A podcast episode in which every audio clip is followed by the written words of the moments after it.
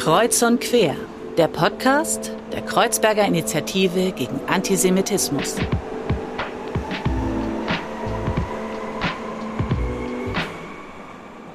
Herzlich willkommen zu einer neuen Folge Kreuz und Quer. Mein Name ist Dervish Hizarce und ich habe das Glück, heute das Gespräch mit Orkan Özdemir zu führen. Er ist Abgeordneter hier in Berlin, Mitglied des Abgeordnetenhauses und er hat seinen Wahlkreis nicht nur verteidigt, sondern einfach mal gerockt und erkämpft und ist einer der wenigen sehr authentischen, engagierten PolitikerInnen in Berlin, die straight gegen Rassismus kämpfen, gleichzeitig aber ähm, die Basis nicht aus den Augen verlieren und den Kiez im Blick haben. Ich bin sehr gespannt, dich hier nochmal besser kennenzulernen. Orkan, wir kennen uns schon einige Jahre und ich weiß, dass du äh, immer ansprechbar bist, sehr verbindlich bist. Das schätze ich sehr an dir und ich freue mich, dass du da bist. Ja, erstmal vielen Dank äh, der Lobesworte. So viele Lobesworte habe ich selten gehört. Das äh, ist nicht selbstverständlich in dem Bereich, wo ich arbeite äh, und auch mit meinem Profil. Kann ich nur zurückgeben. Ich habe auch Kiga, aber auch dich natürlich immer als ähm, starke Mitstreiterinnen und Mitstreiter wahrgenommen für den gesellschaftlichen Frieden und äh, ein Verständnis von Gesellschaft, das eben sehr solidarisch ist. Und deswegen freue ich mich heute auch hier sein zu dürfen. Vielen Dank. Für mich ist das eine interessante Erfahrung, jetzt mit dir hier zu sitzen in diesem Studio und ähm, über die Themen zu sprechen, die jetzt äh, gleich hier so ein bisschen rankommen und vorkommen. Denn wir sind ungefähr gleichaltrig, haben einen ähnlichen Background, also Eltern aus der Türkei eingewandert, bildungsbenachteiligte Milieus. Wir haben viel Straßenerfahrung in Anführungsstrichen, haben aber irgendwann entweder selbst oder durch äußere Einflüsse, vielleicht auch durch den Rat der Eltern erfahren, wie wichtig Bildung sein kann, was für eine große Chance hinter Bildung steckt und ähm, haben dann irgendwie den Weg hier ins Studio geschafft. Du sogar ins Parlament. Noch einmal Respekt und Glückwunsch dafür. Ich will es einfach ganz klein mal gesagt haben. Mich ähm, erfüllt das mit Stolz, wenn ich das so äh, sagen darf, auch wenn Stolz ja eher ein Begriff ist, was nicht so positiv ist. Aber mich erfüllt es mit Stolz, Menschen wie dich in, in diesen Positionen zu sehen. Und ähm, mich macht das auch glücklich und demütig zu sehen, wenn du auch dort hilfst, wo es gar nicht so wirklich gesehen wird. Ja, also wann ich dich angerufen habe, für was auch immer, ähm, hast du dich eingesetzt und stark gemacht und andersrum genauso. Ich habe ähm, von dir Anrufe bekommen, wo Leute dich erreicht haben, die entweder von Rassismus betroffen waren oder Schwierigkeiten in der Uni hatten, ob privat, wo es um die Schule meiner Tochter ging und eine Einschätzung von dir, oder auch schon im etwas professionelleren Sinne, warst du immer da. Und äh, dafür auch nochmal gesonderter Dank. Und dann können wir auch ins Thema kommen. Ich weiß, du bist eher so einer der bescheideneren, deshalb will ich diesen Part übernehmen und diese Punkte mal ganz deutlich ähm, aussprechen. Kannst du ein bisschen sagen, wo bist du groß geworden? Was hast du in deiner äh, Jugend gemacht? Und wann hast du dich irgendwie entschieden, Abitur zu machen oder zur Uni zu gehen?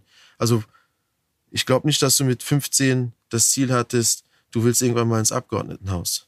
Nee, das Ziel hatte ich noch vor äh, drei Jahren nicht, um ehrlich zu sein.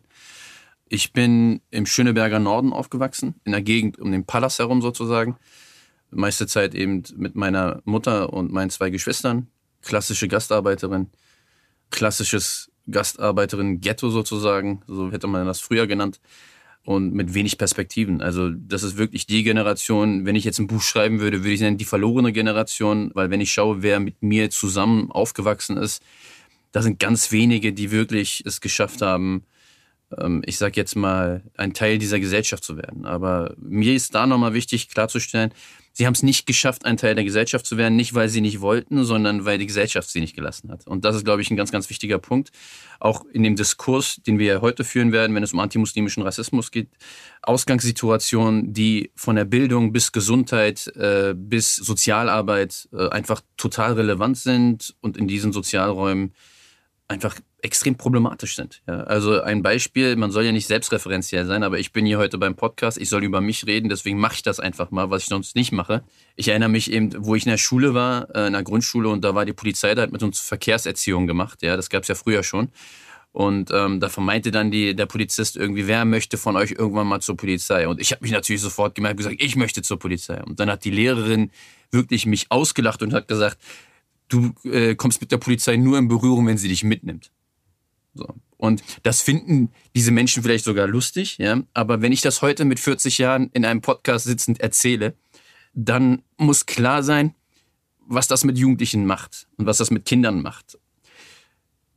Mein politisches Engagement war nie ein Engagement im Sinne von, ich werde irgendwann Politiker und verdiene mein Geld damit oder sowas in der Art, sondern das war wirklich immer so, dass ich gesagt habe, wie schaffen wir eine Atmosphäre, einen Lebensraum für unsere Geschwister im Endeffekt, ja, in diesen Sozialräumen, um eben nicht am laufenden Band äh, Herabwürdigung, Enttäuschung zu erleben und einfach vielleicht mit einem positiven Blick auf die Zukunft zu schauen, sozusagen. Es hört sich jetzt alles sehr pathetisch an, aber das war ja so, ich war früher eben Kampfsportler äh, und, und, und habe eben die Kids von der Straße geholt und habe mit denen Workshops gemacht. Zu der Zeit gab es noch gar keine offiziellen Workshops, gab es noch keine Straßensozialarbeit wie heute, wo dann Boxclubs Angebote machen und sowas in der Art, ja, oder Sportvereine Angebote machen.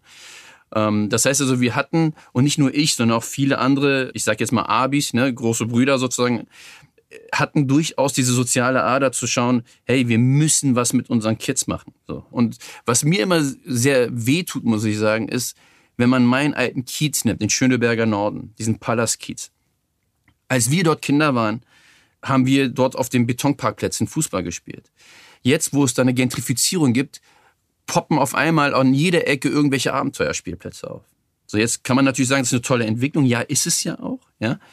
Aber ich frage mich immer, was waren wir als Kinder? Also waren wir als Kinder, als Kinder von Einwandererinnen, Einwanderern es nicht wert, auf tollen Abenteuerspielplätzen zu spielen? Und es ist eben so im Nachhinein immer auch nochmal so ein Gefühl, ähm, eben dieser verlorenen Generation, dass wir keinen Wert für diese Gesellschaft hatten und wahrscheinlich immer noch nicht so einen hohen Wert haben, wenn wir schauen, ähm, wie viele Schulabbrecher es gibt. Ja? Ähm, wir haben rund 4000 Schulabbrecher und Schulabbrecher in Berlin jedes Jahr ein großer, großer Teil kommt eben aus den prekarisierten Milieus und haben eben den sogenannten Familieneinwanderungsgeschichte oder Migrationshintergrund. Das ist nicht so, weil die dümmer sind genetisch oder sowas in der Art, sondern weil sie unter Bedingungen leben, die eigentlich einer Stadt wie Berlin und einer Republik wie Deutschland ähm, äh, nicht gerecht werden. Und, ähm, und das ist so meine meine, auch mein emotionaler Zugang sozusagen zur Politik. Ähm, und deswegen ist das auch so, wie du es gesagt hast. Ne? Ich empfinde mich nicht als eine besondere Person, weil ich ein Abgeordnetenmandat habe, ähm, sondern ich empfinde mich, und das sage ich jetzt in aller Deutlichkeit, ich empfinde mich sozusagen als Diener der Menschen. Äh, und deswegen trete ich auch so auf. Also mindestens auf Augenhöhe, wenn nicht, ähm, dann sogar, dass ich sage, hey, ihr als Bürgerinnen und Bürger habt das Recht, auch mal sozusagen eure Wut rauszulassen. Also wenn ich in meinem Stadtteilbüro bin, ich nenne es nicht Wahlkreisbüro, ich nenne es ganz bewusst Stadtteilbüro, weil wir sind wie so ein Sozialbüro wir sagen den Leuten, wenn ihr Probleme habt, kommt bitte zu uns, weil wir können immer schauen, wir haben die Netzwerke, wir können euch an die richtigen Stellen delegieren, wir können uns für euch einsetzen. Aber die Leute kommen rein und es passiert total oft, dass sie reinkommen mit einem roten Kopf, spucken auf den Boden, schreien mich an. Und wir geben denen kein Hausverbot oder sowas in der Art, sondern nachdem sie sich ausgekotzt haben, sagen wir, okay, Großer, jetzt setz dich mal ein, ich mache einen Kaffee und wir fangen von vorne an. So. Und vertrau mir, diese Menschen, die so aufgeregt zu uns ins Büro kommen, gehen als Freunde. Das sind die, die dann irgendwie einmal die Woche vorbeikommen und uns irgendwie Kekse bringen oder sowas in der Art. Ja, so. Und das ist eben, wie ich und auch mein Team Politik verstehen. Und ich glaube, das ist auch das Geheimnis, warum wir so erfolgreich sind in unserem Wahlkreis. Ähm, weil die Menschen einfach wissen, wir sind super authentisch einfach, ne? Mit allem, was wir tun. Wir, wir lieben Menschen. Meine Lieblingsarbeit in dem Job, den ich jetzt mache, ist nicht im Parlament zu sitzen, sondern ist wirklich die, die, die Stadtteilarbeit, vor Ort zu sein ich benutze auch mein Büro im Abgeordnetenhaus zum Beispiel nicht, sondern ich sitze die ganze Zeit in meinem Stadtteilbüro. Die Leute sehen mich, sind, mein Büro ist immer offen, die Tür ist immer auf und jeder kann jederzeit reinkommen. Und das wissen sie eben und, ähm, und wir kriegen die meisten Anfragen, glaube ich, im ganzen Abgeordnetenhaus. Wir kriegen pro Woche äh, per Mail alleine 100 Anfragen. Wir haben innerhalb von einem Jahr terminierte 400 äh, Bürgerinnengespräche gehabt, terminierte, ja, also wo man Termine gemacht hat. Das ist mehr als ein Bürgergespräch pro Tag. Ja, das ist, das ist massiv. Ähm, und das ist sozusagen, wie wir, nicht nur ich, auch mein Team sozusagen Politik verstehen. Aber das, wenn, wenn Menschen mich fragen, Herr Özdemir oder Orkan, alle duzen mich, ehrlicherweise, ähm, wie, wieso bist du so anders? Was, was, was macht dich anders? Oder wieso bist du so, wie du bist? Dann äh, sage ich immer ganz offen, ich bin nicht der Politiker, der ich bin, weil ich studiert habe. Ähm, ich bin nicht der Politiker, der ich bin, weil ich mein Abitur nachgeholt habe und weil ich sozusagen im Milieukontext äh, den, den Sprung nach oben geschafft habe, sondern ich bin der, der ich bin in der Art und Weise, wie ich denke, wie ich fühle, wie ich Politik verstehe, weil ich eben all diese Erfahrungen, die Summe meiner Erfahrungen aus, aus den prekären Zeiten äh, bin. Und, und das will ich auch nicht verlieren. Stark. Also mich würde tatsächlich interessieren, wie schwer der Weg in die Politik und äh, auch ins Abgeordnetenhaus war.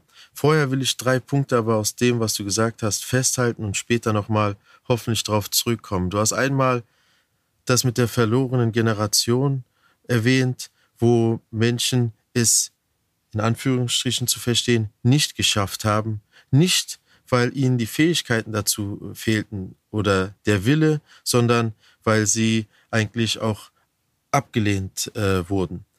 Der andere Punkt, den du angesprochen hast, war im Kontext Schule, wo eine studierte, erfahrene Lehrerin, eine Pädagogin, eine Erwachsene eine Situation äh, in einer außerschulischen Einrichtung im Verkehrsgarten, statt dich darin zu bestärken, umkehrt und dich abwertet und ausgrenzt.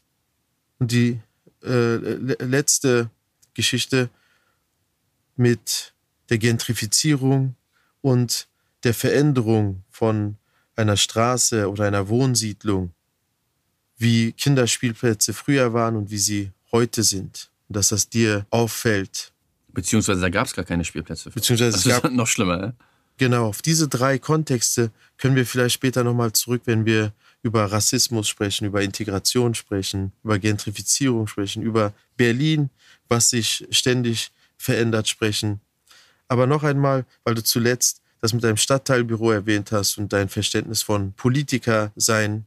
Wie leicht oder wie schwer war es, in die Politik zu gelangen und auch ins Abgeordnetenhaus zu kommen.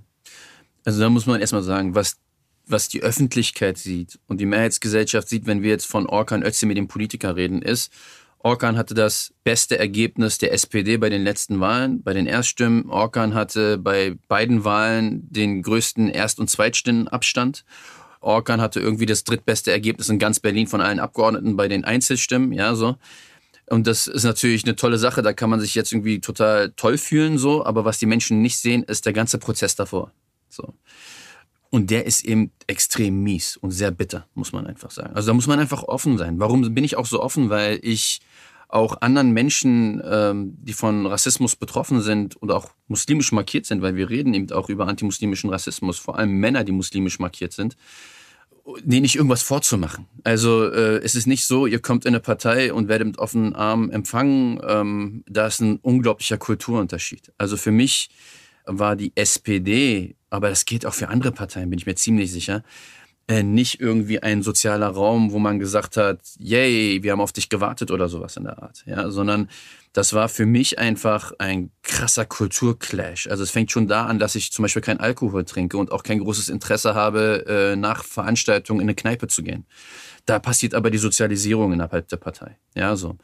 Ähm, da passieren sozusagen die Kungelrunden. Also da spricht man sich ab. So, das habe ich nie gemacht und ich habe auch nie akzeptiert, dass ich das tun muss, um irgendwas zu werden. Und ich wollte auch ehrlich gesagt nichts werden. Die Leute haben mir das immer nur nicht abgenommen, weil ich eben so extrem ehrenamtlich engagiert war. Und das ist der nächste Kulturunterschied. Ja, so da, wo ich herkomme, da hat man also das ist auch so ein kulturelles Ding. Da ist man füreinander da. Ja, also ich erinnere mich, früher war das so, die Familien haben die Türen offen gelassen und man konnte zur Nachbarfamilie reingehen und mit denen sich an den Tisch setzen und mitessen. Ja, also das war gar keine Frage. Man war füreinander da. Das war ja sozusagen die Stärke dieser Communities, die sehr abgeschottet von der Mehrheitsgesellschaft leben mussten. Und das war eben dieser Kulturunterschied. Die haben immer gedacht, wirklich in der Partei, Orkan macht das und das ehrenamtlich, steckt so viel Zeit rein in Ehrenamt, weil er hier Karriere machen will. Der Karrierist. Ja, also es wurde immer sozusagen auch innerhalb der Partei so eine Atmosphäre, so eine Angstatmosphäre geschaffen um mich herum, die ich über drei, vier Ecken immer mitgekriegt habe, wenn Leute mich darauf angesprochen haben, wo ich immer schockiert war, wo ich gesagt habe, wie kommen die auf sowas? Ja, es wurde immer so getan, als ob ich mir irgendwas gerade eine Machtbasis aufbauen würde, um die Partei zu übernehmen oder so ein Quatsch. Und das war das erste Momentum, wo ich das Gefühl hatte, zum Beispiel, wo ich gesagt habe, okay, das ist ein Kulturunterschied einfach. Die verstehen gar nicht, was mich treibt. Die verstehen gar nicht, äh, was, was ich sag jetzt mal meine Leidenschaft ist, warum ich brenne für, für Ehrenamt, bürgerschaftliches Engagement und so weiter und so fort. Ne? Ähm, dass ich Politiker geworden bin, ganz ehrlich, unter uns, ist ein Wunder. Ja, ich bin auch zu diesem Mandat nur zufällig gekommen, weil die Person, die da vorher drauf war, äh, nicht mehr wollte und niemand diesen Wahlkreis haben wollte, weil der eigentlich für einen Sozialdemokraten nicht holbar war. Das ist ein grüner Wahlkreis, die gewinnen da Haus hoch, ja, bei den Zweitstimmen. Und da wollte sich sozusagen keiner die Mühe machen.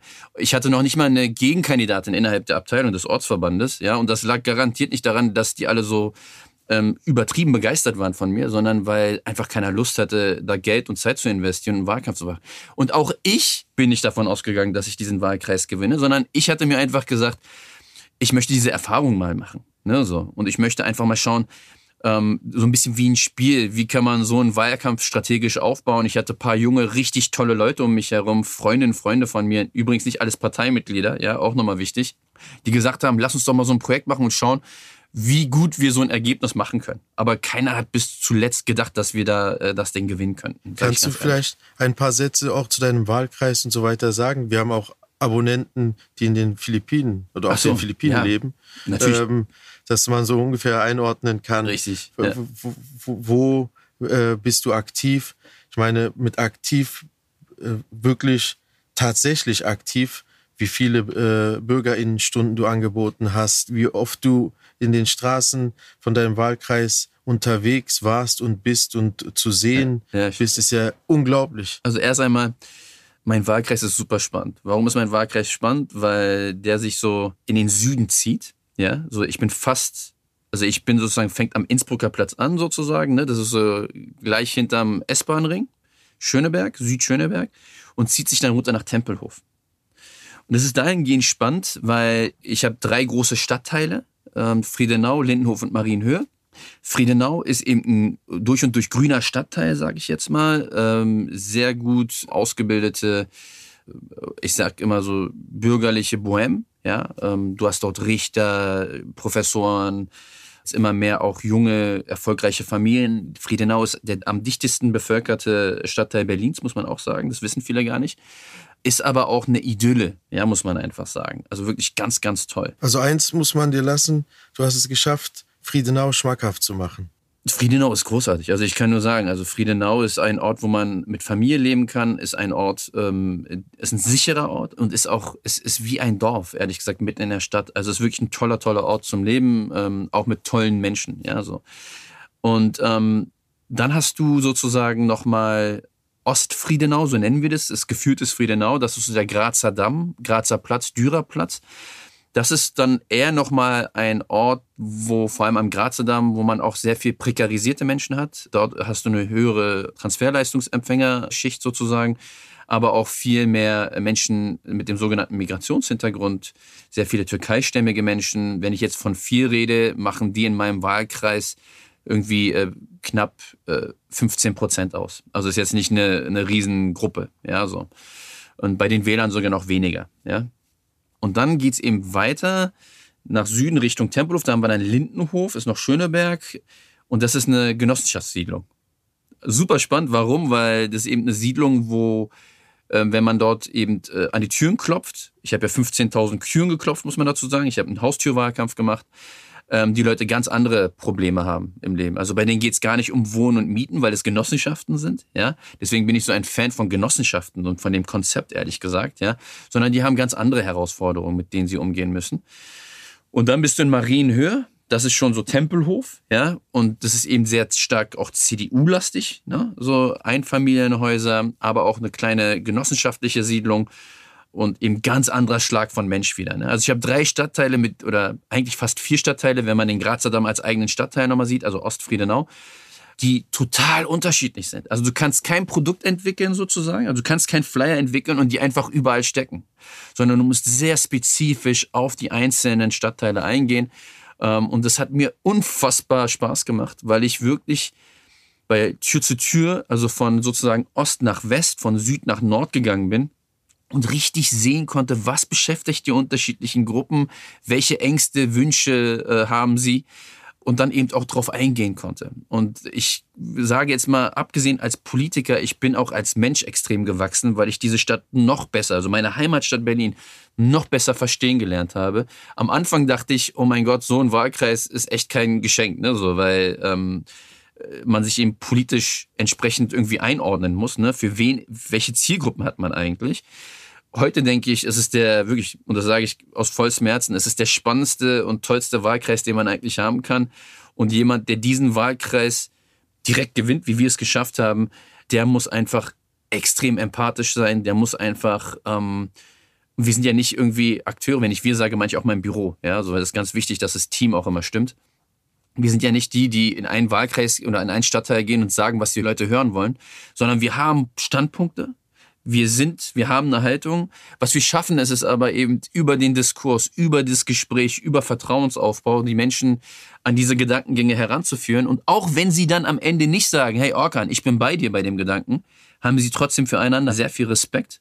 Und das ist ja, was viele sagen. Die Leute sagen, ich wähle den, obwohl der nicht meiner Meinung ist, ja, weil er einfach ehrlich ist und weil er weil ihm wichtig ist, was ich denke. So. Und, ähm, und ich sage auch immer wieder, ich gehöre nicht zu den Politikern, die da antanzen und sagen, hey, ich habe die Weisheit mit Löffeln gefressen, ich sage euch, wie die Welt funktioniert, sondern ich gehöre eben zu denen, die zuhören und dazulernen und äh, Standpunkte auch anpassen, wenn ich sehe, ähm, dass ich da vielleicht, dass, dass da Korrekturen nötig sind. Und damit habe ich auch überhaupt gar kein Problem. Also ich weiß nicht, wie es wirkt, wenn man das allein mit den Ohren erlebt, was du sagst. Aber ich sehe dich ja jetzt hier vor mir und äh, du hast viel öfter gelächelt. Deine Augen strahlen, wenn du über deinen Wahlkreis sprichst. Du brennst ja wirklich. Äh ich liebe meinen Stadt. Also ich, ich liebe auch die Menschen, die in meinem Wahlkreis leben. Das meine ich ernst. Warum kann ich das sagen? Das ist nicht so ein pathetisches, ich liebe meine Menschen im Wahlkreis, sondern ich kenne die Menschen. Ja, so. Ich kenne die Ängste, ich kenne die Wünsche. Ich habe nochmal, mein Ziel ist es, innerhalb der fünf Jahre, die ich jetzt sozusagen Abgeordneter bin, die Hälfte meines Wahlkreises persönlich kennengelernt zu haben. Ich mache heute immer noch Tür zu Tür, nicht nur im Wahlkampf, ja. Ich mache jeden Freitag mache ich Tür zu Tür ähm, äh, Aktion, wo ich hingehe und nicht sage, geben Sie mir Ihre Stimme, sondern wo ich hingehe und sage, sagen Sie mir, was Sie beschäftigt. Es, es interessiert mich. Also ich also. bin gespannt, ob du da dein Ziel erreichst. Ich will jetzt kurz zurück zur verlorenen Generation und einen Blick mit dir in die Vergangenheit werfen. Würdest du sagen, wenn wir Bilanz ziehen und es vielleicht auch ein bisschen äh, simpel machen und abkürzen, ist die Integration vor allem der türkischen GastarbeiterInnen und deren Kindern und Enkelkindern, vor allem das. So lass uns mal mit diesem Spezifischen anfangen, dann können wir uns die gesamte deutsche Gesellschaft oder auch die Berliner Stadtgesellschaft anschauen. Gelungen oder gescheitert? Ich werde jetzt mal so halb philosophisch, obwohl ich jetzt mir überhaupt nicht liegt, irgendwie so auf jetzt super intellektuell zu machen oder sowas in der Art. Ja, so, aber es gibt einen ganz, ganz tollen Künstler unserer Generation, das ist Tupac, ja, der Rapper. Und der hat ja auch Gedichte geschrieben, was viele gar nicht wissen. Es gibt ein Gedichtband von ihm, ja. Und eines dieser Gedichte heißt That Rose That Grew from Concrete. Also die Rose, die aus dem Beton sozusagen, den, den Beton gespalten hat, aus diesem Beton gewachsen ist. Und ich glaube, so kann man eigentlich unsere Situation dieser Generation äh, gut darstellen. Also unsere Eltern und unsere Generation hat es geschafft, aus einer ausweglosen Situation immer noch das Beste rauszuholen. Also dass Menschen wie du existieren, die bei der Kiga sind, die in der Szene gesellschaftlich akzeptiert sind, wo Menschen auch äh, aufsehen und sich von dir beraten lassen. Menschen wie ich, die jetzt äh, unglaublicherweise, wer hätte das gedacht, ja, ernsthaft, im Parlament sind, Politik machen, die in Podcasts eingeladen werden, die von Journalisten angerufen werden, weil sie wissen wollen, was meine Gedanken zu bestimmten Dingen sind. Das sind Dinge, die so hätten eigentlich nicht sein dürfen, sozusagen, weil die Bedingungen einfach nicht äh, da waren. Und und ich glaube, diese, diese, diese, diese Aussage, that rose that grew from concrete, bezeichnet eine ganze Generation, ja, so von Gastarbeiterinnen und der ersten Generation.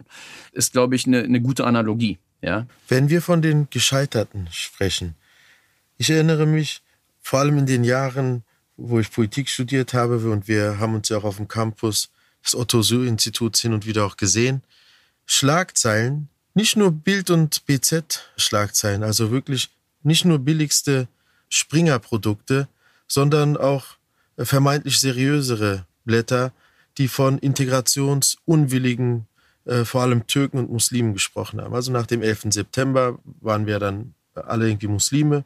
Aber du hast heute unser Gespräch damit begonnen zu sagen, diese Generation, diese äh, Jungs sind gescheitert, weil sie nicht gewollt waren und akzeptiert wurden und nicht, weil sie nicht wollten.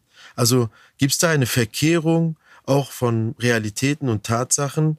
Wer sind denn die Integrationsunwilligen? Sind es die, die in dieses Land irgendwie eingereist sind, eingewandert sind oder in nachfolgenden Generationen hier auf die Welt gekommen sind und hier leben? Oder sind es sogenannte Herkunftsdeutsche, also Deutschdeutsche? Weißt du, ich glaube, ich weiß, dass es so diese Tendenz gibt, Dinge zu simplifizieren, um sie verständlich zu machen. Und das ist in der Politik ein Riesending. Also du musst verständlich Dinge runterbrechen können, weil du eben nicht mit Experten zu tun hast, sondern mit Otto-Normalverbraucherinnen und Verbrauchern, ne, so, die nicht in den Themen drin sind, theoretisch, das nicht studiert haben oder sich damit beschäftigen.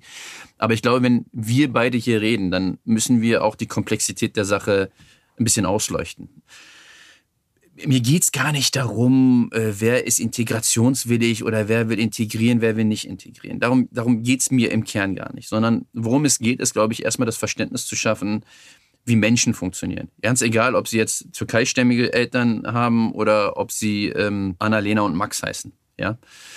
Kinder, Jugendliche brauchen ein identitätsstiftendes Umfeld.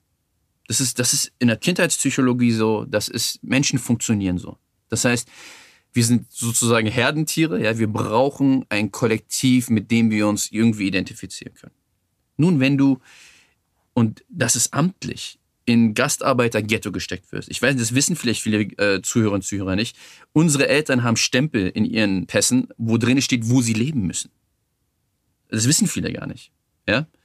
Also, wo sie hinziehen müssen in, in, in welchen Stadtteil. Wenn man aus dieser Situation herauskommt, das heißt also wirklich in Stadtteile gefärcht wurde, ja, wo keiner leben wollte, also Gastarbeiterghettos geschaffen wurden, ähm, dann ist doch klar, dass dort in diesen Ghettos eine Identitätsbildung stattfindet, die natürlich abseits der mehrheitsgesellschaftlichen Identitätsverständnisses passiert. So, und dann 20 Jahre später zu sagen, das sind Menschen, die äh, sich nicht integrieren wollten oder die nicht integrationsfähig sind, ist nicht nur unfair, es ist eine Unverschämtheit. Und es ist eine Verkennung, eine bewusste Verkennung der Situation. Das ist erstmal wichtig festzuhalten. Und wenn wir jetzt kommen und sagen, ja, aber was ist mit der zweiten Generation dieser Leute? Warum haben die immer noch keinen Bildungserfolg oder sowas in der Art? Ja?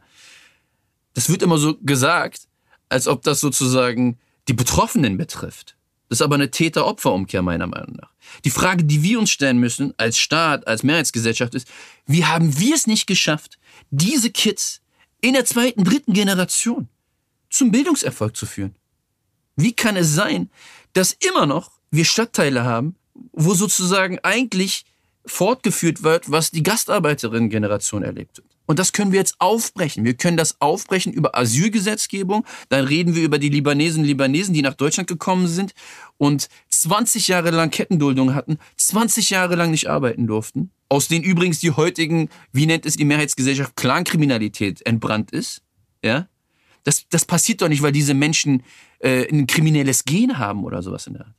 Das passiert, weil diese Menschen 20, 30 Jahre lang Kettenduldung hatten und nicht arbeiten durften. Jeder Mensch hat Träume. Jeder Mensch hat Wünsche für seine Kinder. Und es ist doch ganz normal, dass Menschen das irgendwann nicht mehr akzeptieren. Dann würde ich sogar weitergehen und sagen, das ist also nicht nur unfair, es ist bewusst und absolut bösartig. Ja, also ich, da bin ich auch immer ein bisschen vorsichtig so, ähm, weil es sind natürlich politische Akteure. Ich würde da jetzt nie die Mehrheitsgesellschaft direkt ansprechen, weil das Ich sage jetzt mal meine Nachbarin Ingeborg, ja, die weiß nicht, was die Ausländerbehörde macht. Das interessiert die jetzt auch nicht. Ja, so. Deswegen wäre ich jetzt vorsichtig zu sagen, Ingeborg ist schuld. Aber es sind politische Akteure, Gatekeeper gewesen, die diese Schritte gegangen sind. Ja? Es sind diese Leute gewesen. Es führt sich heute immer noch fort. Das ist das Absurde. Heute bin ich Politiker und ich beschäftige mich mit der Ausländerbehörde, die heute Landeseinwanderungsamt heißt. Und ich erlebe immer noch ähnliche Vorgehensweisen, nur eben heute mit Afghanen, Syrern, schwarzen Menschen und so weiter und so fort. Ich sage es immer wieder. Was hat es uns gebracht, dass wir, nachdem in Syrien der Krieg ausgebrochen sind und die Menschen zu uns geflohen sind, dass wir Menschen bis zu vier, fünf Jahre nicht erlaubt haben zu arbeiten, die aber heute immer noch hier sind und wo wir es wussten, dass sie hier bleiben werden. Was hat es uns gebracht, dass wir diesen Menschen vier Jahre lang, vier Jahre ihres Lebens weggenommen haben, die sie hätten nutzen können, um Teilhabe in dieser Gesellschaft, in unserer Gesellschaft für sich gestalten zu können? Was hat es uns gebracht? Ich verstehe es einfach nicht. Und jetzt haben wir Asylgesetzanpassungen, die das auch noch manifestieren sozusagen und erhärten in einer Zeit, wo wir demografisch sozusagen altern und wo wir jährlich 400.000 neue Arbeitskräfte brauchen. Ja, also jetzt mal nicht nur humanistisch gesehen und, und menschenrechtlich gesehen, sondern auch ganz praktisch gesehen.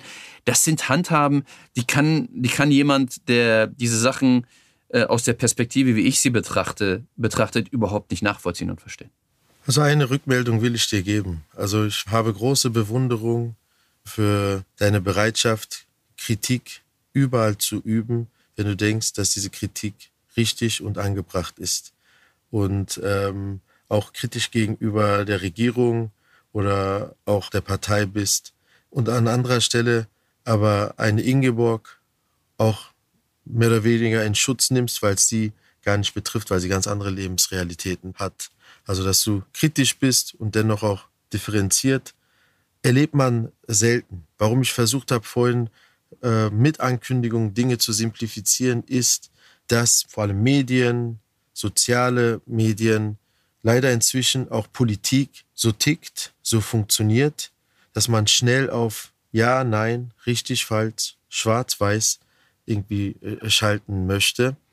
Und weil am Ende auch insbesondere Populisten, rechte Parteien, Rechtsextreme genau das tun. Sie vereinfachen Dinge und verdrehen Sachen und machen aus Opfern Täter, machen aus einem Jungen, der, wenn er erwachsen ist, Polizist werden möchte, äh, eine Lachnummer und sagen, bestenfalls hast du mit der Polizei Kontakt, wenn die dich mitnehmen. Dass sie sich dabei selbst lächerlich machen und Chancen verpassen, wie du sie gerade beschrieben hast, das nochmal dahingestellt die meisten Syrerinnen und Syrer, die ich kennengelernt habe in diesem Kontext, wir haben auch sowohl als Kiga politische Bildungsprogramme für sie angeboten, wir haben aber auch privat und persönlich hier und da immer vermittelt und geholfen oder mit angepackt, waren Menschen, die ähm, eine gute Bildung und Ausbildung hatten, die ihr Land verlassen haben, weil es einen Krieg dort gab. Das heißt, sie sind hierher gekommen und könnten irgendwo viel schneller aufgenommen werden und integriert werden. Also ich verstehe manchmal tatsächlich die Politik nicht. Absolut nicht. Also vor allem, Leute, es wird ja immer so, also Sozialtourismus und so, ne? diese ganzen Geschichten, so, wo das Asylrecht lächerlich gemacht wird.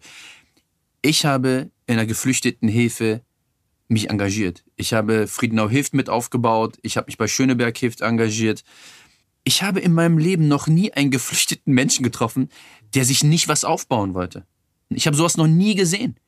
Ich meine es ernst. Ich meine das jetzt nicht als Gutmensch oder sowas in der Art, ja, so. Ich auch nicht. Ich kann Sondern das bestätigen. Ich habe nur Menschen gesehen, die was für sich, für ihre Familien, für ihre Kinder aufbauen wollten, für ihre Familien aufbauen wollten. Dass man diese edle Haltung nicht aufnehmen kann als Staat und sagen kann, wir geben dir die Chance ist, ist ein Armutszeugnis für Staat und Gesellschaft, muss man einfach sagen. Und das dann auch noch, und das ist sozusagen die Kür in der Absurdität, ja, tagtäglich sozusagen äh, gegen diese Menschen gehetzt wird, ja, und dann nicht nur als Menschen, die Asyl kriegen wollen oder sollen, sondern auch noch als muslimisch markierte Menschen gehetzt wird, weil man sie fremdattributisiert, ja, ihnen irgendwas zuschreibt die ganze Zeit, ist einfach nur noch schmerzhaft zuzusehen. Es ist schmerzhaft zuzusehen, muss ich ganz ehrlich sagen. Es tut unendlich weh. Ich hatte jetzt gerade äh, das hat eins Frühstücksfernsehen bei mir irgendwie im Wahlkreis. Da ging es um Raserei in Friedenau, ähm, um Profilierungsfahrten, weil wir da bei uns in Friedenau drei Shisha-Bars haben und seitdem diese Shisha-Bars da sind, ähm, nachts irgendwie Autos aufheulen und da irgendwelche Boliden sind. Und da kommen sie zu mir an und sagen, ja, äh, warum gibt es so diese toxische Männlichkeit bei Migranten, die dann da irgendwie mit ihren Autos rumfahren? Ja, so.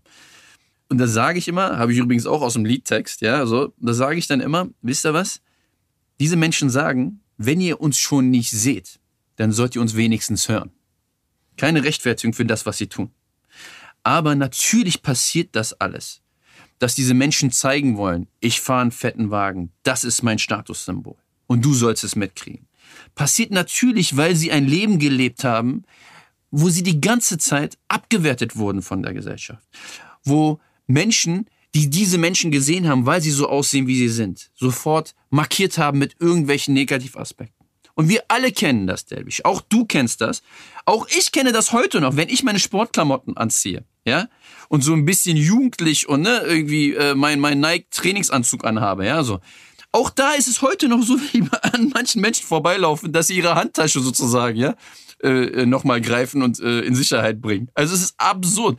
Es ist heute noch so, dass die Polizei, wenn ich im Trainingsklamotten, ja, so mit meinem Wagen irgendwie ähm, zum Training fahre, ja, dass ich angehalten werde. Ohne Grund von der Polizei. Ist kein Scherz. Davon können also, viele. Äh, das ist die Lebensrealität. Das ist die Lebensrealität. Auch heute noch von Menschen. Und jetzt stell dir vor, das passiert dir, das passiert Orkan Özdemir, mit dem Abgeordneten. Jetzt sag mir du bitte, was passiert mit Mohammed aus Nordneukölln? Was, was erlebt der tagtäglich? Ich habe Mentis, die erzählen mir das.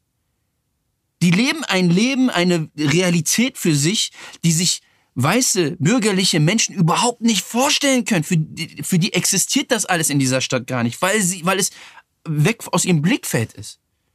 Und jetzt durch diesen Mensch, ich war, ganz kurz, ich war äh, im Bundestag. Die Werteinitiative hat mich eingeladen. Da ging es um das Grundgesetz. Geburtstag vom Grundgesetz. Ja, so. Und da war Buschmann, der Justizsenator, war da und ich war mit dem spannenderweise auf dem äh, Podium.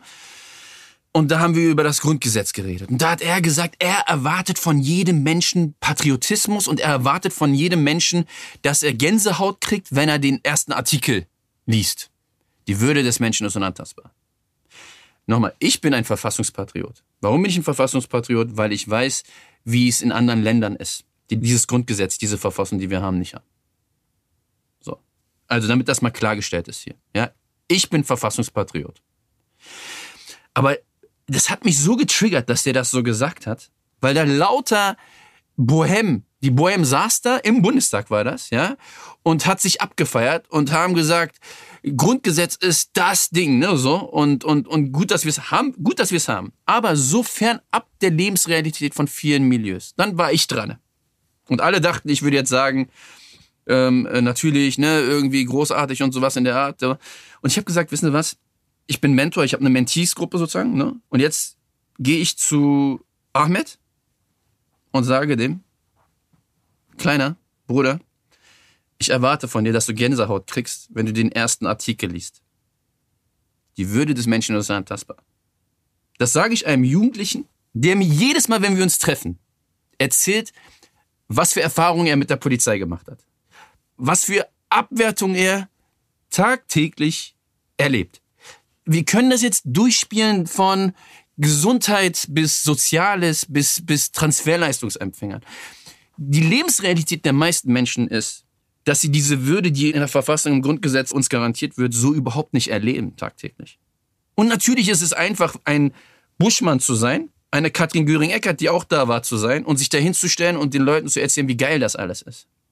Das Problem ist, die Verfassung, das Grundgesetz, ist kein eigener Organismus, der Leute anstecken kann, sondern das muss transportiert werden. So. Und dass wir das in großen Teilen der Gesellschaft ist. Da geht es übrigens nicht nur um Menschen mit Migrationshintergrund. Ja? Da denke ich an auch weiße Milieus in Berlin, die prekarisiert sind, die nach rechts rutschen. Dass die Lebensrealität dieser Menschen nicht ansatzweise einhergeht mit dem, was diese Menschen da am Bundestag zu diesem Feiertag sagen, total unselbstkritisch, ja, ist Eine Wahrheit, der wir ins Gesicht schauen müssen und die wir als politische Akteure auch als, als Mahnung und als Aufgabe verstehen müssen. Und ich glaube, das Gefühl, dafür braucht es dich, Derwisch, und mich und Menschen wie uns, die wissen, woher wir kommen, die wissen, dass Werte, die im Grundgesetz dargestellt werden, eben nicht selbstverständlich für alle Menschen, auf alle Menschen angewandt werden und ähm, die diese Sensibilität haben, um diese Menschen, die dann da kritisch mit diesen Werten umgehen, ja, oder kritisch mit diesem Staat umgehen, auch nicht gleich sozusagen zu persona non grata erklären. Also ich schätze das Grundgesetz sehr, auch durch Vergleiche mit Ländern, die dieses Grundgesetz so in dieser Form nicht haben, die nicht so eine Verfassung haben. Ich habe auch eine hohe Achtung vor der Verfassung, auch im Kontext ihrer Entstehungsgeschichte. Aber ich wüsste nicht, dass es irgendetwas gibt, was man äh, einfordern kann, dass es einen Gänsehauteffekt auslösen muss. Also ich, ich dachte, Gänsehaut bekommt man, weil äh, man irgendwie berührt wird oder äh, emotional irgendwie getriggert wird im positiven Sinne und nicht, äh, weil jemand das fordern kann oder das auf Knopfdruck äh, passieren kann. Also ich, ich, ich finde eh diese Form der Pervertierung des Grundgesetzes falsch und halte es für problematisch. Ich erinnere mich an Situationen in der Schule, wo Lehrer uns im Abitur gefragt haben, das Grundgesetz oder der Koran? Also, was ist das für eine absurde Frage? Das ist unglaublich. Was ist das für eine absurde Frage? Ich finde das eine absolute Frechheit, die ja. Frage. Und das sind erwachsene Lehrerinnen und Lehrer. Du hast von deinen Mentees erzählt, was für Erfahrungen sie mit der Polizei machen was sie aber auch für Erfahrungen. Nicht nur Polizei. Mit in der Ausländerbehörde. Überall. Machen. Jobcenter, Schule, Ausbildung. Das ist ja das Problem. Es ist allgegenwärtig, dadurch. Verstehst du, was ich meine? Wir haben Jugendliche. Überlegt doch mal bitte, Leute, das sind Jugendliche und Kinder, was das mit der Psyche macht. Wenn du ein Leben lebst, wo du permanent das Gefühl hast, dass du nicht dazugehörst, dass die Leute dich nicht schätzen als Mensch, das ist die Realität dieser Menschen. Ich, ich versuche das immer nach in, in, in, in diese unterschiedlichen Milieus zu tragen. Ja? Wenn die dann wieder ankommen und sich beschweren. Und nochmal, das soll überhaupt nicht rechtfertigen, irgendeinen Scheiß, den die machen. Das Aber ganz Frage. wichtig, und das ist mein Standpunkt. Um etwas ändern zu können, verbessern zu können, musst du wissen, warum es passiert. Du musst die Gründe kennen. Und das ist so der Punkt, ähm, der, der meistens wird. Aber ich möchte auch noch ganz kurz nochmal zum Grundgesetz ich denke schon, da bin ich ein bisschen anderer Meinung als du, muss ich ehrlich sagen. Ja, ich denke schon, dass, dass äh, so ein Grundgesetz ähm, Gänsehaut verursachen kann. Also absolut. Aber damit das passiert, muss mir bewusst sein, dass das, was im Grundgesetz steht, klipp und klar für jeden gilt, auch für mich gilt. Im Negativen wie im Positiven, also im Geforderten wie im Geförderten. Und wenn das nicht ist, dann kann auch keine Emotion entstehen. Und das ist doch der Punkt, den ich meine. Ich glaube einem Marco Buschmann, einem Justizminister, ja, dass der Gänsehaut kriegt.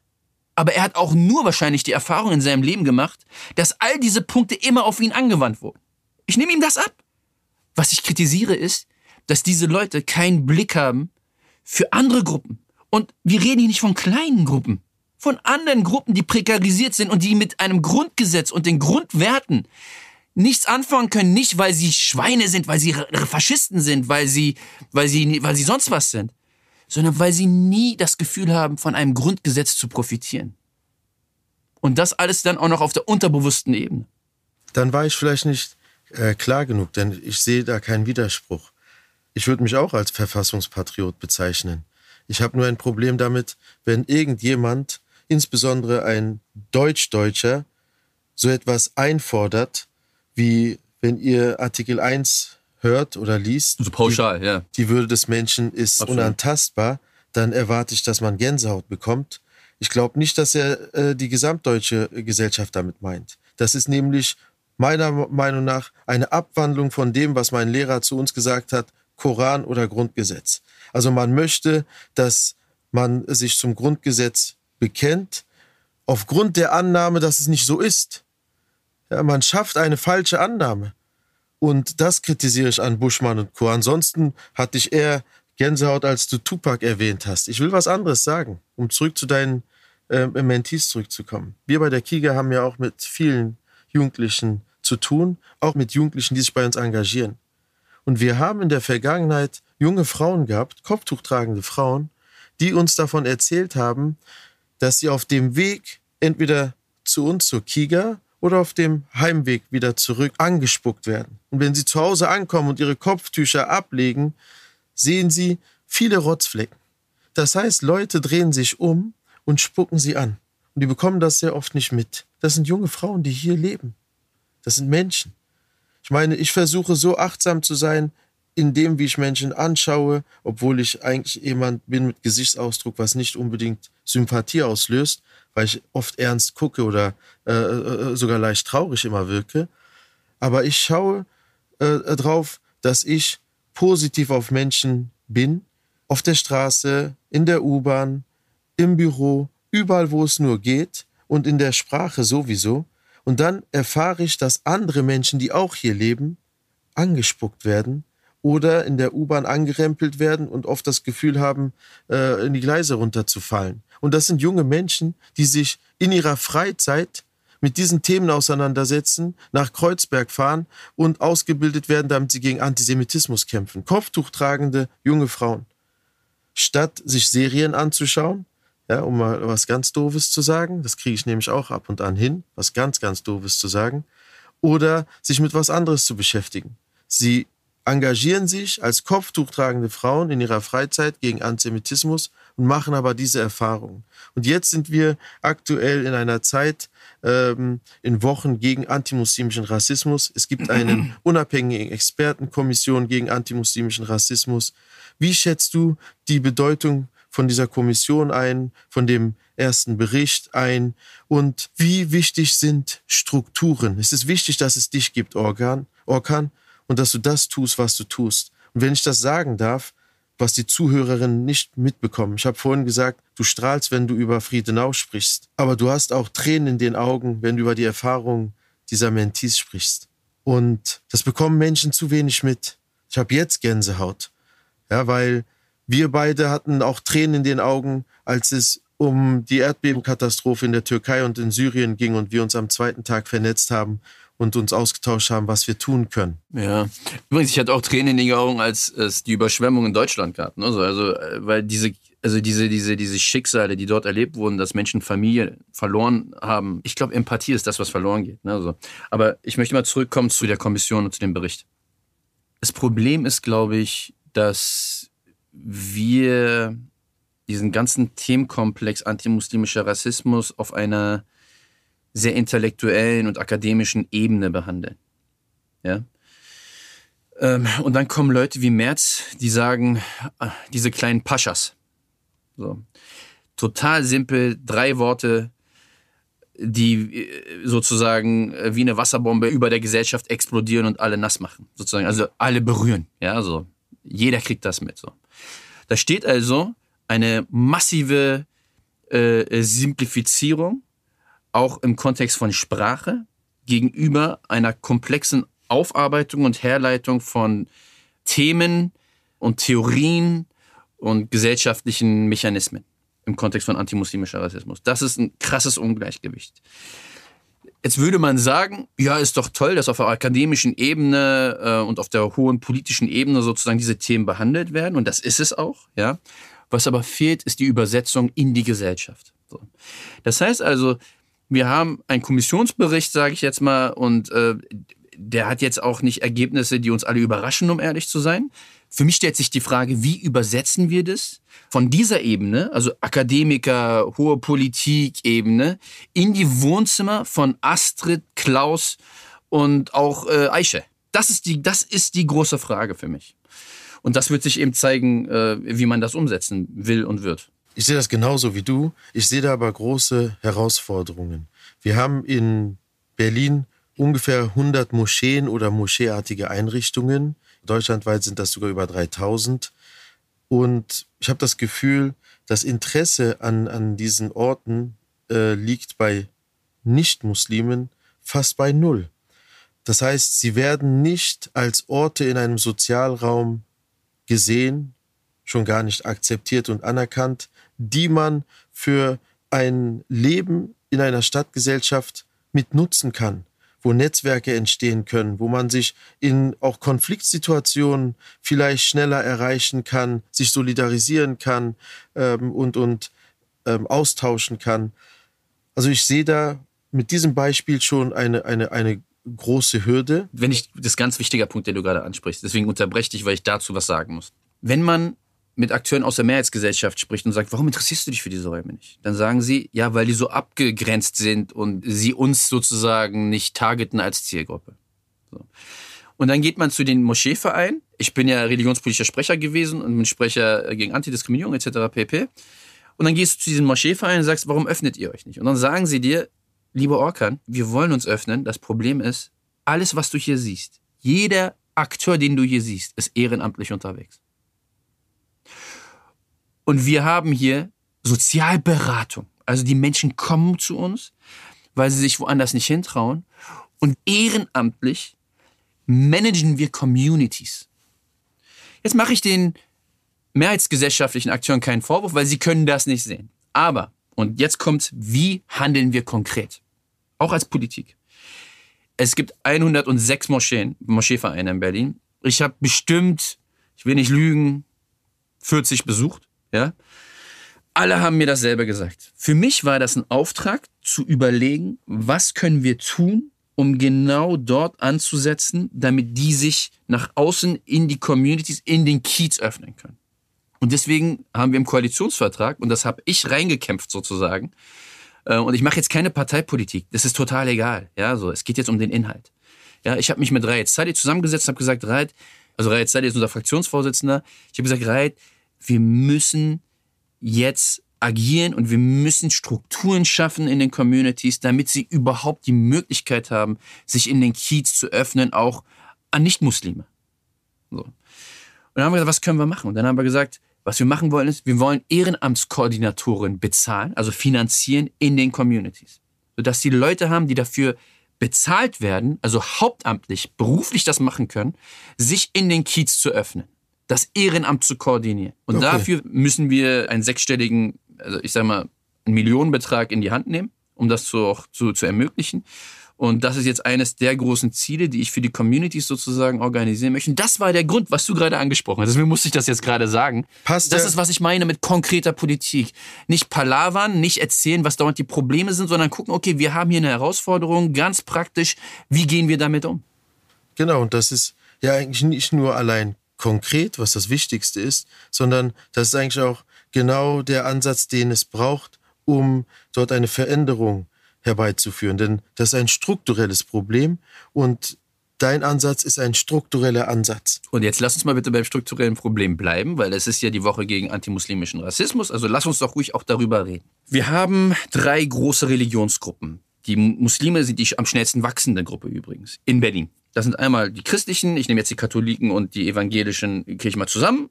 Ähm, soll jetzt nichts bedeuten, einfach der Einfachheit halber. Dann haben wir die, ähm, die jüdische Gruppe und wir haben die Muslime. So. Die jüdische Gruppe wird über einen Mantelvertrag ähm, als über einen Staatsvertrag ähm, wichtiger und richtigerweise finanziert, damit jüdisches Leben in Berlin überhaupt stattfinden kann. Dafür haben wir auch eine Verantwortung, dafür mache ich mich stark und das finde ich extrem wichtig. Das ist ähm, übrigens auch eines unserer größten Schnittstellen, ähm, dass wir da uns sehr oft austauschen und, und, und vernetzen. Die Kiga ist vor 20 Jahren entstanden, genau aus diesem Grund, um gegen Antisemitismus ein Zeichen zu setzen, aber für eine Selbstverständlichkeit jüdischen Lebens in Berlin und inzwischen in Deutschland zu sorgen. Und ich würde mich freuen, wenn wir mal dazu mal mich einladen könnt, dass wir nur über dieses Thema reden können, weil ich da auch eine etwas polarisierende Meinung habe, weil ich glaube, dass mehrheitsgesellschaftlicher Antisemitismus weit mehr, weit komplexer ist als Hakenkreuzer an der Wand oder als Verschwörungstheorien. Ähm, darüber würde ich auch mal gerne reden. Sehr, sehr gerne. Also du bist immer willkommener Gast und anders als ich, also ich bin dankbar, dass du mich als Moderator hier akzeptiert hast. Wir haben normalerweise einen Profi hier sitzen, unseren Kollegen Fadel Speck. Heute bin ich eingesprungen. Das können wir gerne äh, unbedingt äh, machen. Also irgendwann. Ich mache das auch gerne weiter mit dir. Also ich finde, das machst du großartig. Insofern ähm, ist das, glaube ich, nicht die große Herausforderung. Zurück ja. zu den Religionen. Zu, genau. Also du hast einmal eben diesen Mantelvertrag, den Staatsvertrag sozusagen für die jüdischen Communities und Gemeinden, damit jüdisches Leben stattfinden kann Ganz, ganz wichtig. Eine meiner auch Prioritäten als Politiker, weil ich nehme mich auch als einen deutschen Politiker wahr, der eine gewisse Verantwortung hat, auch geschichtliche und historische Verantwortung hat.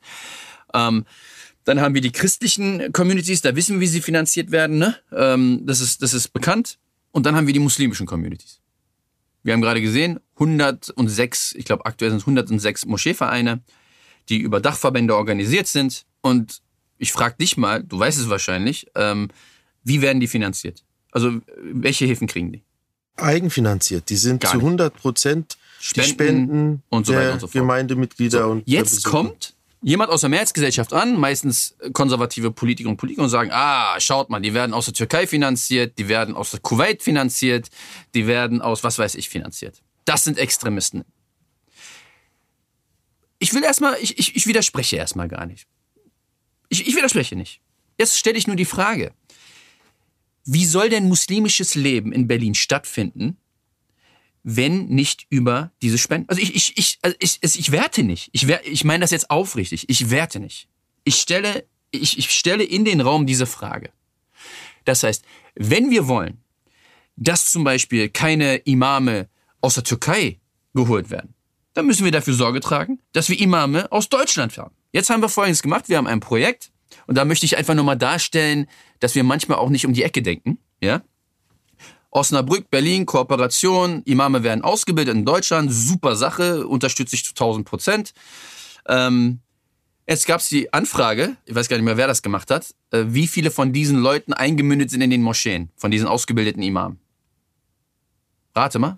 Ich, ich würde vielleicht sagen ein, zwei, maximal. Kein einziger. Kein einziger. Warum? Warum? Gefühlt würde ich sagen, es gibt da keinen guten Austausch, eine Vernetzung mit nein, den Gemeinden. Nein, nein, nein. Falsch. Du, du, weißt du, das ist, was ich meine. Du bist so im Thema drin. Das ist so ein, also du hast so einen sehr intellektuellen Ansatz, ne, so darüber nachzudenken. Das, das markiert uns und prägt uns ja, ne, sozusagen der soziale Raum, in dem wir arbeiten und leben. Wenn du dich als Imam ausbilden lässt, dann tust du das nicht, weil du ehrenamtlich arbeiten willst, sondern du tust das, weil du das beruflich machen willst aber niemand kann die bezahlen. Richtig, es gibt keine Perspektive. Es gibt gar keine Perspektive. Das heißt, diese ganzen Imame, die landen in irgendwelchen Projekten, äh, theologischen Projekten, Dialogprojekten und sowas als, als Referenten oder Mitarbeiterinnen und Mitarbeiter. So. Das heißt also, wir haben eine Struktur geschaffen in Deutschland und in Berlin, wo wir nicht dafür sorgen, dass sie Ehrenamtskoordinatoren haben, dass da irgendein Akteur ist, der hauptamtlich sozusagen etwas organisieren kann. Wir haben Strukturen geschaffen, wo es keine Möglichkeit für muslimische Communities und Gemeinden gibt, in irgendeiner Weise Gebäude zu kaufen.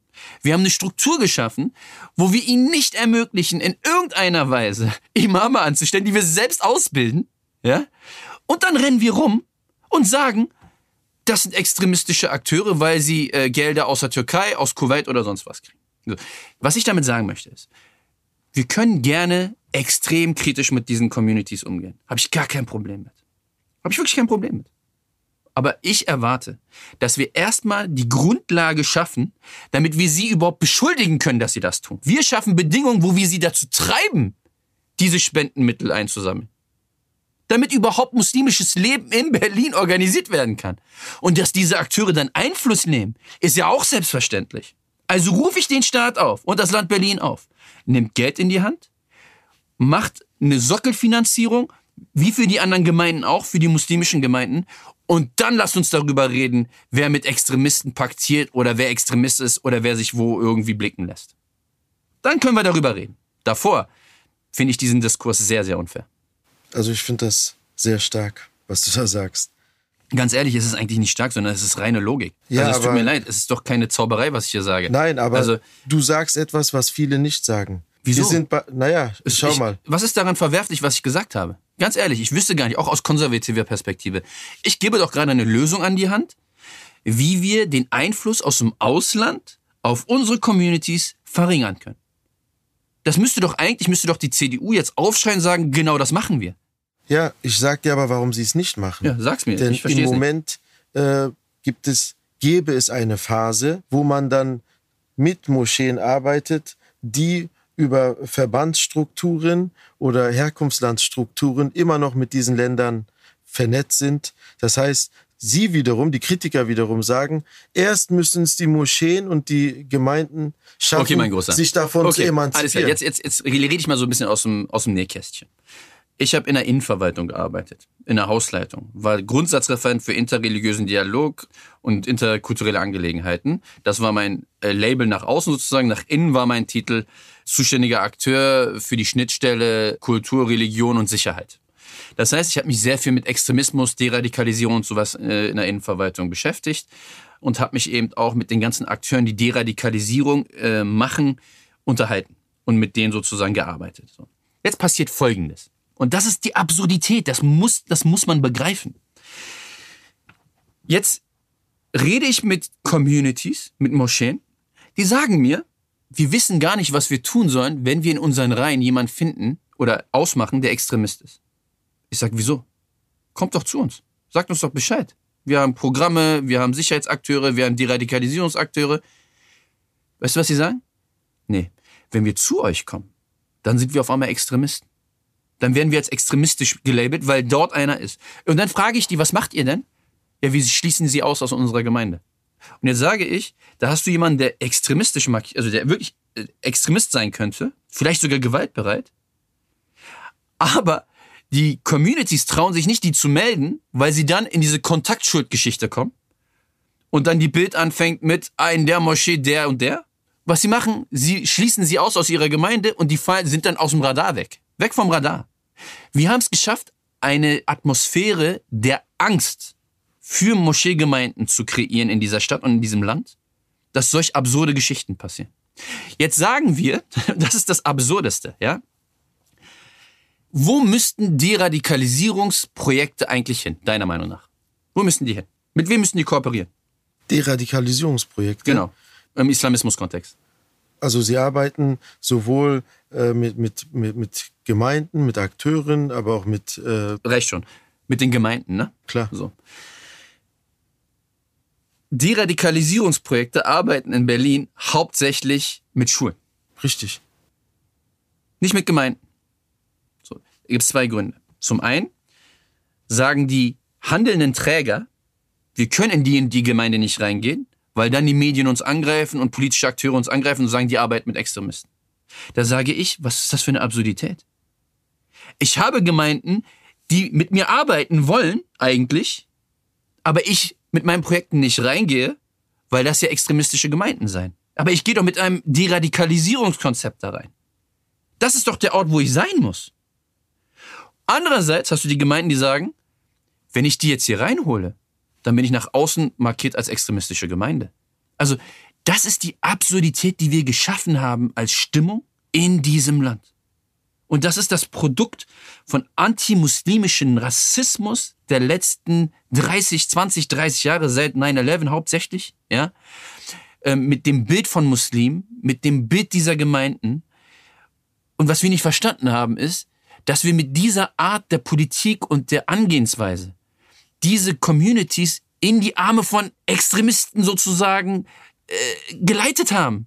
Und das ist sozusagen etwas, wo ich super enttäuscht bin, dass das auch bei Sicherheitsbehörden und so überhaupt noch nicht angekommen ist. Nehmen wir, ganz ehrlich, großes Trauma für alle, glaube ich, nehmen wir äh, die, die Durchsuchung in den Moscheen, als es um diese Corona-Hilfen ging. Ja, da ging es um 7000 Euro. Und da sind sie da einmarschiert, mit Schuhen, Hunden und so weiter in die Moscheen, haben die Türen eingeschlagen. Ja? Und das Krasse war, da war nicht die Finanzabteilung mit dabei, sondern da war Schwerpunkt Staatsanwaltschaft Islamismus, LKA 8, also Islamismus, die sind da reingegangen. Da ging es um Hilfsmittel von Corona. Also was ich damit sagen möchte ist, wie soll ich jetzt dem Menschen von der Islamischen Föderation, der zu mir kommt und sagt, was, warum machen die das? Warum passiert das? Übrigens, die haben vor Gericht gewonnen, ja, so nur zur Information, ja. Was ist das für ein Zeichen an uns? Was soll ich diesem Menschen sagen? Ich weiß es nicht. Was soll ich diesem Menschen sagen? Ich habe in dem Bereich gearbeitet. Ich weiß, wie gearbeitet wird. Ich weiß, unter welchen Prämissen gearbeitet wird. Ich bin nicht naiv. Ja, weil dann kommen ja mal Sicherheitsakteure und sagen, ja, ja, der ist naiv. Nee, ich bin nicht naiv. Ich, ich glaube, das wissen die sogar, dass du das nicht bist und wollen das eher so leicht abbügeln. Na, Ich vor allem die Frage fra- ist doch, wie lösen wir ein Problem? Äh, Delwig, die Frage muss doch nicht sein, äh, wie, wie diskreditieren wir alle Menschen, sondern die Frage muss doch sein als Gesellschaft. Und dafür ist auch Staatsanwaltschaft, LKA, Polizei und alle Akteure, alle Institutionen sind da in der Verantwortung. Wie lösen wir ein Problem? Das löse ich doch nicht, indem ich eine Kontaktschuld entwickle, die es übrigens eigentlich nur im Islam, im, im, im, im, im Bereich Islamismus gibt. Ja? Also, wo ich eine Kontaktschuld entwickle und die Menschen sich aus dieser, aus diesem Image überhaupt nicht mehr rausbewegen können. Wir haben Gemeinden, wo die Imame von Muslimen zusammengeschlagen werden, weil sie das Thema Queerness in, äh, in die Moschee bringen und darüber reden wollen. Nicht von der ganzen Gemeinde, von einzelnen Akteuren. Und dann kommt der Staat und bezichtigt diesen Menschen, der auf die Fresse gekriegt hat, den Imam, Extremist zu sein. Das ist eine Situation, die wir in Berlin haben. Und das ist, glaube ich, wichtig auch mal auszusprechen in einer Woche des antimuslimischen Rassismus. Ja? Es geht eben nicht nur darum, dass Frauen oder junge Frauen mit Kopftuch bespuckt werden. Das ist die konkrete Ausprägung einer Politik, die wir seit 30 Jahren machen. Weil wir jetzt, also ich bin dankbar für deine klaren und ehrlichen Worte, Orkan. Und ich glaube, das sind auch ähm, starke Worte, die äh, unbedingt gesagt werden und vor allem gehört werden müssen. Jetzt zum Schluss unseres Podcasts, bevor ich sind wir schon am Ende? Bevor ich dich äh, nach einem Lieblingssong frage, ja. weil das so eine Art Tradition in dieser Runde ist, weil wir am Ende dann so eine Playlist haben, vielleicht hast du was Cooles von Tupac, will ich zu dem Thema sehr kurz dennoch etwas Positives äh, von dir hören, im Sinne von, was wünschst du dir im Kontext antimuslimischer Rassismus, wenn du fern von Politik, fern von äh, deinem sonst immer sehr stark auch ähm, rationalen, bisschen zu verkopften Ansatz, was zielführender ist, jetzt so ein bisschen aus dem Bauch heraus, paar äh, ermutigende, positive, starke Worte für junge, vor allem muslimische ZuhörerInnen.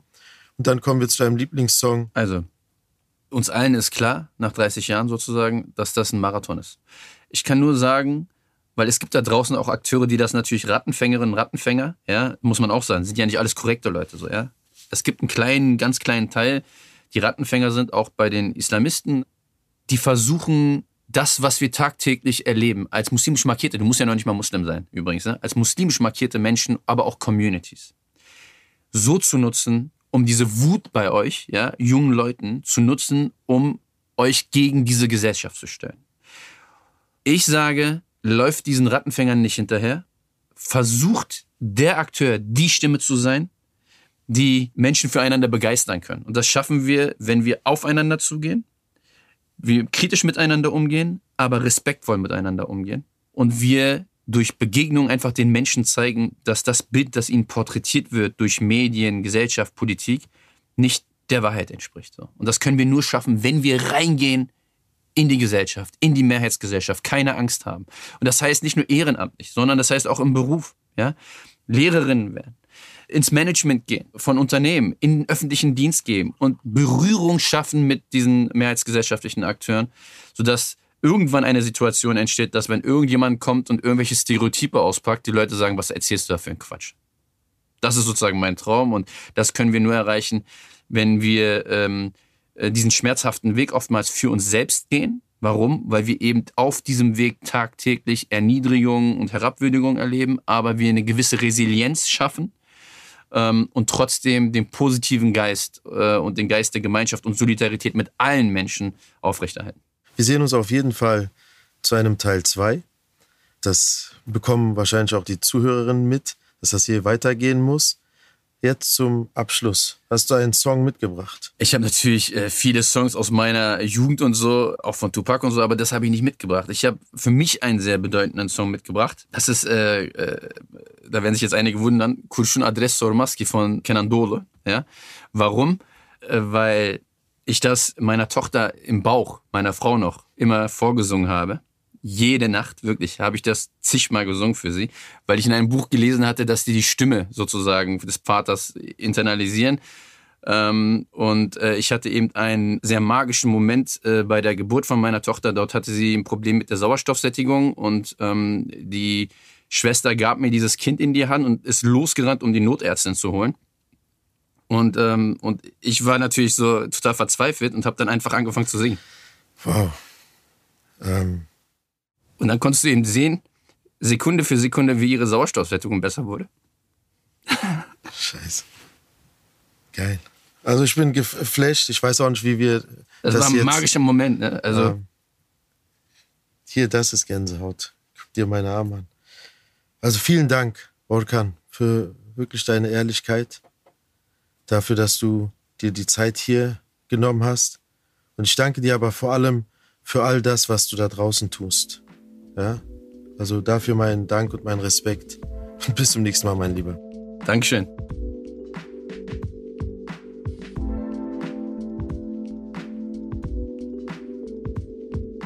Der Podcast wird gefördert vom Bundesministerium für Familie, Senioren, Frauen und Jugend im Rahmen des Bundesprogramms Demokratie leben.